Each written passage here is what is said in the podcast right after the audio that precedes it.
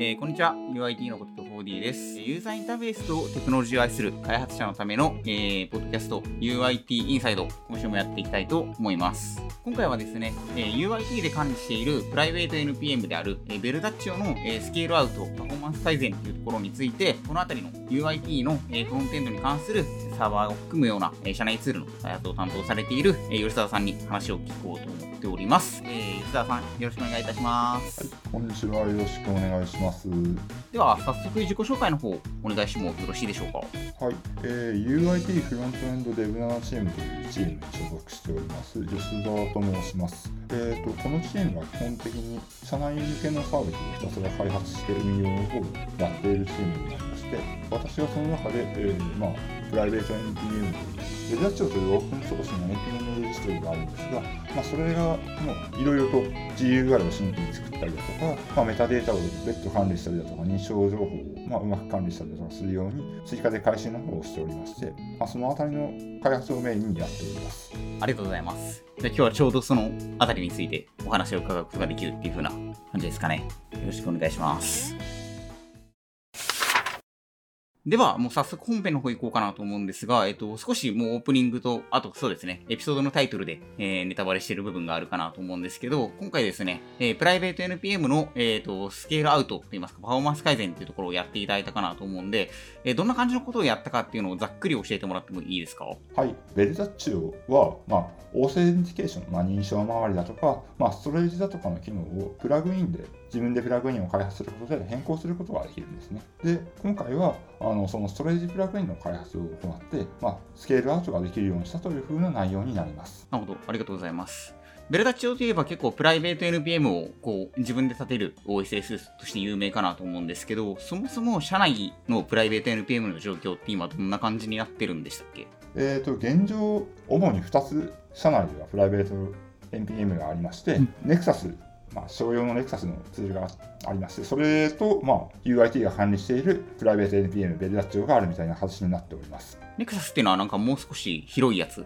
ですかねそうですね。あの、いろいろなレジストリ、Ruby だとか、Python だとか、いろんなものをレジストリとして利用できるやつですね。そのうちの一部の機能として、NPM レジストリも提供しているんですが、まあ、ちょっと、やはり、汎用的に広げすぎたっていうところがあって、まあ、細かいところまで要望が答えられないので、まあ、UIT が独自でプライベートの NPM の方のホスティングだとか開発だとか運用をやってるみたいな形になります。なるほどな。ちなみに使い分けはどんな感じでやってる状態ですか？はい。えー、Nexus の方がやはり古くからあるので、まあ、Nexus にしか存在しないパッケージがあるような状況になっています。ですので、ベルダッチオのアップストリームに Nexus を使用し指定しておりますし、ベルダッチオに NPM インストールで探しに行ってなかったら、Nexus の方に参照しに行くみたいな形にまずなっております。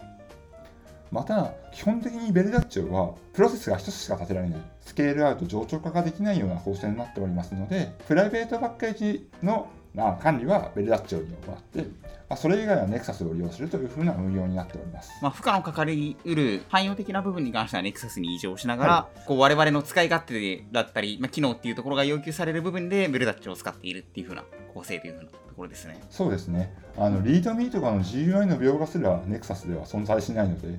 ちょっとそれだと、まあ、使いにくいかなというふうなところはあるかなと思ってます。ありがとうございます。今もう少し触れましたが、ベルダッチオがスケールアウトができないみたいな、あのシングルプロセスしか立たないみたいな話があったかなと思うんですけど、えーと、今回の本題として、パフォーマンス改善みたいなところが挙げられるかなと思うんで、そこをちょっとお伺いしたいんですけど、そもそも、えっ、と、今の話だと、こう、重いような処理は Nexus に異常していて、プライベートなものに限定してベルダッチを使ってるみたいな話があったかなと思うんですけど、そんな中でどういう形で今回パフォーマンス改善みたいなところのモチベーションが出てきた感じなんでしょうか？もともとパフォーマンスを改善したいなというふうな話はあったんですが、さらに今回10月にあの Yahoo Japan との統合の話がありまして、ユーザー数がまあ急激に増えるよねというふうなところがあって、なんとかスケールアウトをしたいなというふうな話が上がったっていうところがあります。なるほど、なるほど。まあ結構じゃあ今後、ユーザー数が一気にこれまで以上に増えるんで、まあそこに備えておきたいっていう風なところですね。はい。ちなみに、なんでしょう、えー、ユーザー数の増加に対して単にこう対応するっていうだけであれば、ただ社内ツールっていうところを加味すると、まあ単にスケールアップするみたいなのも選択肢としてあったかなと思うんですけど、今回スケールアウトまでやろうっていうふうに考えたきっかけみたいなのはどういうところに？あったんですか？やはり上長化したいなというふうなところがありまして、まあ、あの、レジストリーですので、できる限り安定性が欲しいよねっていうふうなところがやはり強かったというふうなところがありまして、どうにかスケールアップだけではなく、まあ、スケールアウトでなんとかしたいなというのと、そもそもあの CPU とかメモリとかの問題よりも、ネットワークのやつがもう限界の方が来てしまうところがありまして、はい。まあ、スケールアップじゃもうどうにもならんなみたいなところがあったっていうところがありますね。結構今までの段階ですでにこう上げられるものを上げきって、はい、なかなか対応するのが厳しくなってたんでもうこの機会にやってしまおうっていう風なところそうですね。メモリと CPU はどう考えても余ってるのに、みたいな感じで、はい、状況だったんで。理解しましたじゃあ結構あれですねその帯域とかが問題だったみたいな感じですかねネットワークっていうところで言うとそうなっているようでしたね。はい。なるほどであれば確かにその そもそもの台数みたいなところの解決っていうのがこはいう重要になってきそうな部分ですね、それしか選択肢がないかな、みたいなところがありまし なた。るほどなるほど。ありがとうございますそんな、あのースケールアウトをしたいっていうモチベーションがある中での話になるんですけど、先ほどシングルプロセスでしか動かないみたいな話があったかなと思うんですが、そもそもこう、パッケージとかってそれぞれのリクエストに関して、こうなんでしょう、べき当なレスポンスを返すと言いますか、そのバージョンを指定したら必ず同じべき当なレスポンスが返ってこないと、あんまりこう、レジストリとしての信頼とかって考えると、こう、怪しいのかなと思うんで、割とスケールアウトとかって、やってることで言うとできそうな印象があるんですけど、こう内部的な事情が大きいのかなと思うんですけど、どういった都合でこうシングルプロセスで上昇、まあ、スケールアップしかできないみたいな感じだったんですかね？これなんですが、ちょっとあのベルダッチはもともとやっぱりあのプライベート NPM レジストリーとしてあの大規模に使われることが前提になかったせいで、ちょっといろいろと面白いことをやっておりまして、まあ、メタデータがプロセス上のメモリでキャッシュとして持っちゃってるんですね。おお、そうなんですね。ななるほど。なんで、具体的に言うと、新規のパッケージをパブリッシュした際に、例えば3台、だんだんだんってあの VM とかを並べたりだとか、まあ、プロセスとかをまあ3つとかも増やしたりすると、1つのプロセスでは、まあ、新規のパッケージが確認できるけれども、残りの2つのプロセスで、まあ、パッケージが存在しないなんてことが普通に発生してしまうと なるほど。はい。いう、非常に具合が悪いことがありまして、まあ、どうにもならんなっていうのと、そもそもあのメタデータの管理が、あとパッケージの管理が全てファイルベースで行っているので、そのままではとてもではないけれども、スケールアウトができないよねみたいな状況になりました。でも1台の VM であったり、マシンの中で動くことが前提として、はい、まあ、かなり内部のシステムが作られているみたいな状態だったんですね。ね。CI とかでなんか実際にパブリッシュするためのテストとかに使われる要素とかが多分メインだと思うんで、あんまり そんな大規模な NPM レジストリとして使われることは考えられてないあ形になってあくまでも NPMJS があるうちで、まあ、プライベートで限定的に使いたいときに、まあ、こう便利なツールみたいな設計になっていたっていう具合でですすね。ね。はい。結構こう今聞いてるとファイルベースであったり、まあ、そのインメモリーでのキャッシュみたいなところってこうなかなか手を出しづらいところ回収するってなってもすごい大変なところかなと思うんですけどどういうふうにベルダッチを回収していった形になるんですか？えー、とベルダッチは一応あのやっぱその辺が苦しいのかなっていうふうなところ開発者が把握しているのか何なのかわからないんですがあのプラグインの開発が自由に、まあ、自由にではないな、まあ、ある程度自由にあのできるようになってるんですね。でそこであの例えばなんかストレージの部分の処理の一部だとか認証の部分の処理の一部だとかをカスタムプラグインを開発することで自由に変更ができるようになっているよというふうな話になっています。なるほどフォークして回収みたいなのをしなくても限定的にパッチを当てたいみたいな場合であればプラグインの範囲で完結できるみたいなはい、ちょっとあの形ですかね全部ではない、全部ではなくて、ちょっとあの 軽いところに手が届かない感じはすごい強いんですけれども、まあ、今回の件に関して言えば、まあ、なんとかなったみたいな話ですね。はい。今回は具体的にはどういう感じで処理を書き換えていったんですか？そうですね。そこの部分のあの実際にあの現在パブリッシュしているプライベートパッケージの情報をファイルベースじゃなくて、まあ、MySQL のテーブル上で持たせるような形にして、どっからの VM でもアクセスできるようにしたっていうので、あスケールアウトができるようにしたというふうなところがありますね。まあ最終的にデータを持っているのがそのインスタンスではなくて RDB の方に入ってるんで、まあ、全員がそこを向いておくようにすれば、まあ、どのインスタンスからでも参照できるんで問題ないっていう風なところですね。はいはい、そうなります、そうなります。ちなみにその他であのファイルあのベースで管理している部分もあるみたいな話があったかなと思うんですけど、その辺はどういう感じで解決したのんですか？シェアードファイルシステム、まあ、あの一つの VM で複数のファイルシステムを共有するとかいう あると思うんですが、はいそれを使えば、ファイルベースで管理している部分は、まあ、なんとかなるかなっていうふうなところで、ああ、なるほど。はい、そっちの方はなんとかなったっていうふうな話にはなっております。そのあたりもまあシンプルに、あれですね、インフラの構成を調整して解決して、まあこの一番肝となるっていうか、オンメモリーで触れないところをプラグインで解決したみたいな形なんですね。そうなります、そうなります。ちなみにプラグインって書く場合ってどういうふうにこれ書くんですか？一から書いたりするんですか？えっ、と、一応、ベルダッチョ自体も、実はあのデフォルトのプラグイン、あのベルダッチョ自体もプラグインを利用していて、プラグインを特に指定しないと、ベルダッチョがもともと開発しているプラグインを利用するみたいな、デフォルトのプラグインを利用するみたいな形がありまして、そのデフォルトのプラグインをベースに、まあ、ちょっと一部に回収を加えたみたいな形に今回の方はなっております。あともうベルダッチオ本体がこうプラグインシステムに乗っかる形でコアの機能を開発していてそれをこうまあフォークして回収するみたいな形にしておくとまあメインの機能はこうデフォルトのプラグインと同じような形に動作して限定的に書き換えることがそれなりにやりやすくできるみたいな形ですかね。そうですね。一応そういうふうな形が提供されてるっていうふうな話なんですがそもそもやっぱりでもあのプラグインの開発自体がほとんどかそってるといいますかやられていないみたいな形になっていて、まあ、サードパーティーのプラグイン開発が 誰かやってないかなって探してみたんですけど全然見つからないですし、そもそもベルダッチの開発メンバーもほとんどそこの部分のコアの部分を触れていなかったようで、まあ、かなりあのソースコードとしては古いものになっていてああなるほど。余計多分それでみんな触れてなかったのかなみたいな感じがありましたね。あのすごい懐かしいあの const、まあ const じゃねえな、 const 昔なかったもんな、 var self equal this みたいな感じの。があったりだとか、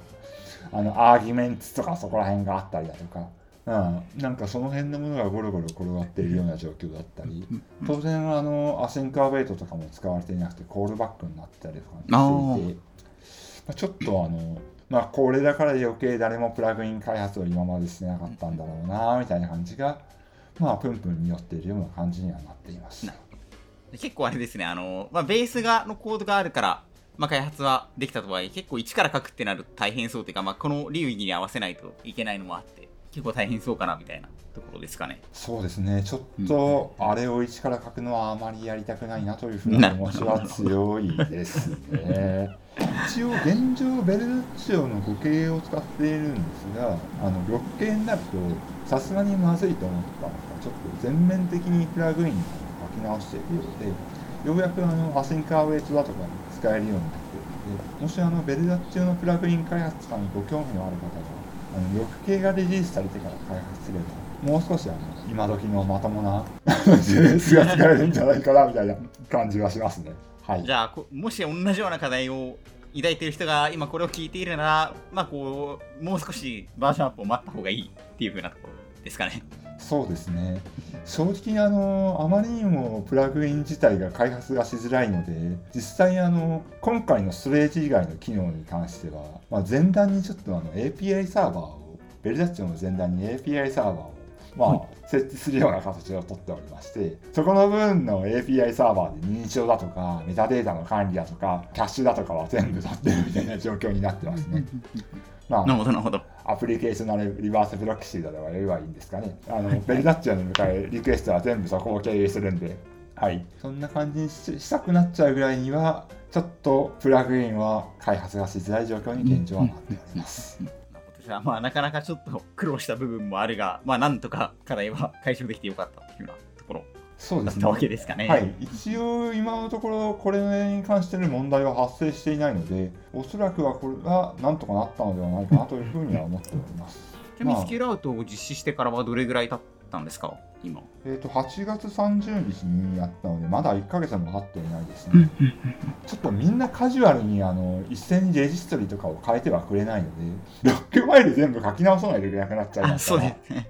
なかなかあの、えいって増えてくれないっていうところがあって、ちょっと大丈夫なのかなっていうふうに不安になるところがあるんですが、少なくとも手持ちの環境で動作確認、性能確認をした限りは、まあ、VM を増やした分だけハンドリングできる、同時接続数とかが増えるみたいな、当然途中で頭打ちはあったんですけど、はいはい。まあ、ある程度、線形に増えてくるっていうようなとこ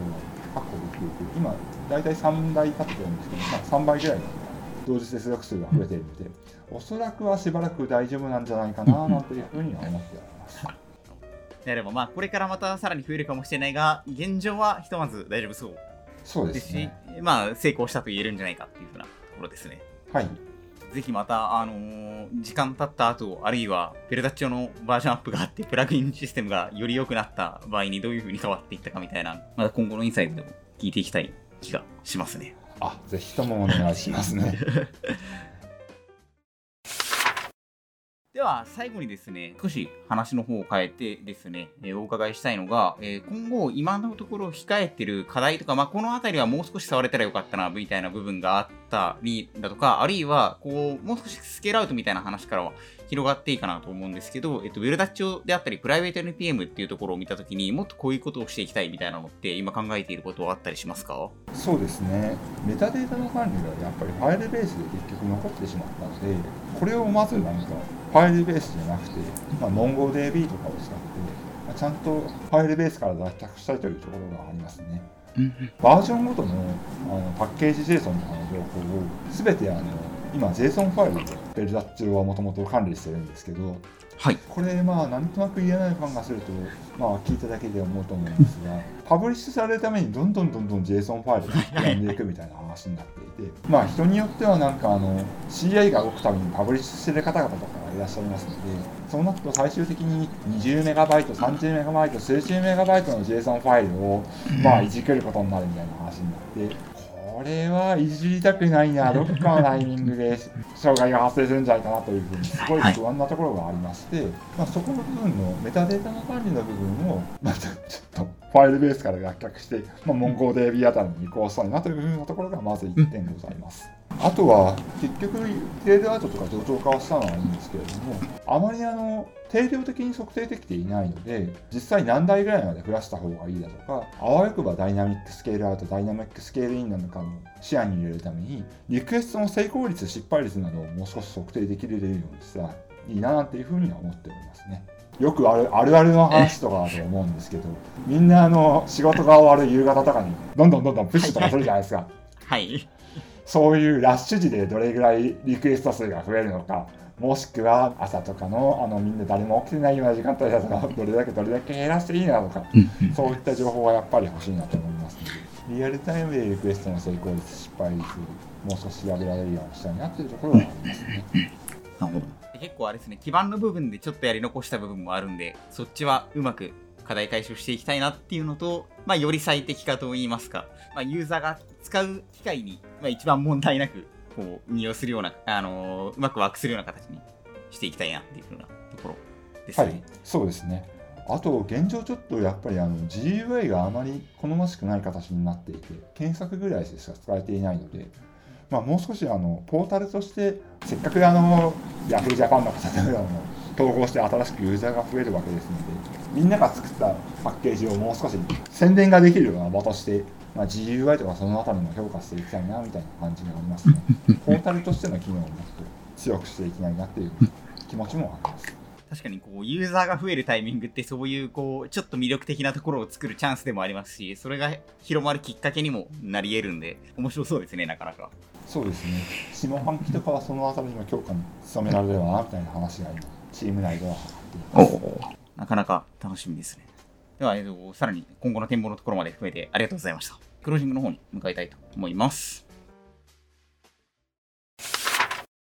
というわけで、今回は、えー吉沢さんを招待して、プライベート NPM のパフォーマンス改善、特にスケールアウトという文脈に、えーついて語っていただきました。